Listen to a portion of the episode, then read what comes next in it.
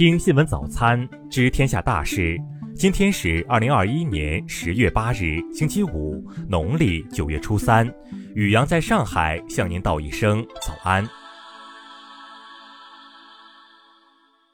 先来关注头条新闻。十月二日，海南琼海某酒店附近海域内发生游客游泳时不幸溺亡事件。游客杨某波溺水呼救后，游客张某军、张子琛父子入海救人。不幸的是，张子琛在施救过程中也发生溺水，二人被救起时均已不幸身亡。六日，杨某波妻子表示，事发时先后两次打电话向酒店求救。第一次电话打给酒店前台，对方说要请示领导；打第二个电话的时候，酒店还是没有人出来，仍说要上报。直到尸体被冲上岸，自始至终酒店没有人出面。在该酒店的网络宣传中称，该片海滩是私属海滩。对此，酒店接受采访时回应称，海滩不属于酒店，现在是禁止在海边游泳的，只能在海边看看。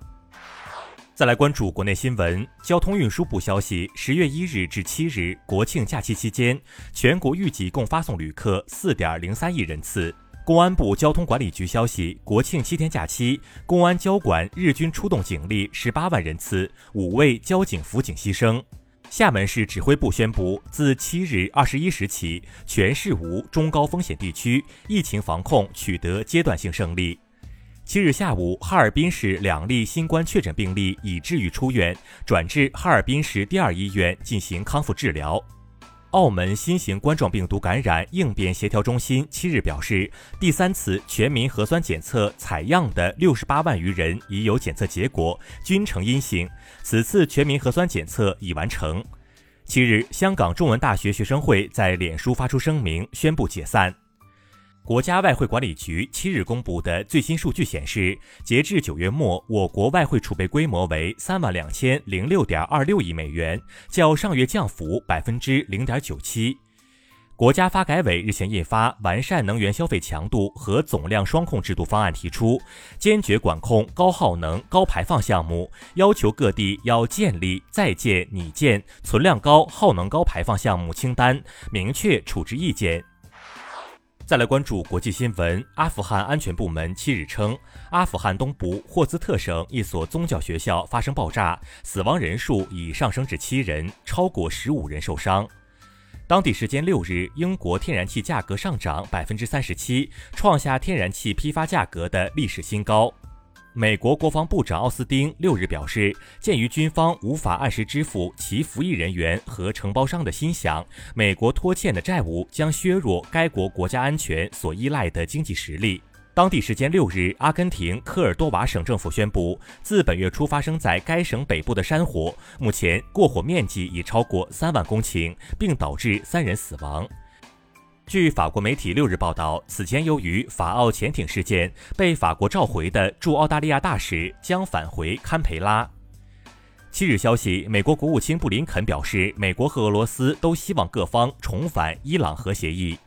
根据世界卫生组织数据，全球新冠确诊病例和死亡人数继续下降。上周报告三百一十万新增确诊病例和五万四千多例新增死亡病例。以色列卫生部、国防部及巴尔伊兰大学七日发表联合声明说，该国已开始试点实施新冠病毒唾液检测法，约四十五分钟即可出结果。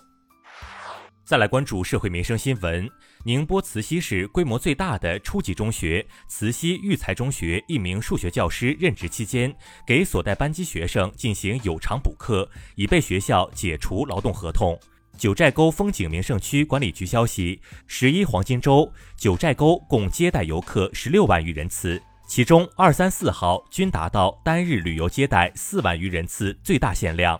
国庆期间，不少网友在人民网领导留言板上讲述旅游消费骗局遭遇，呼吁有关部门严查乱象。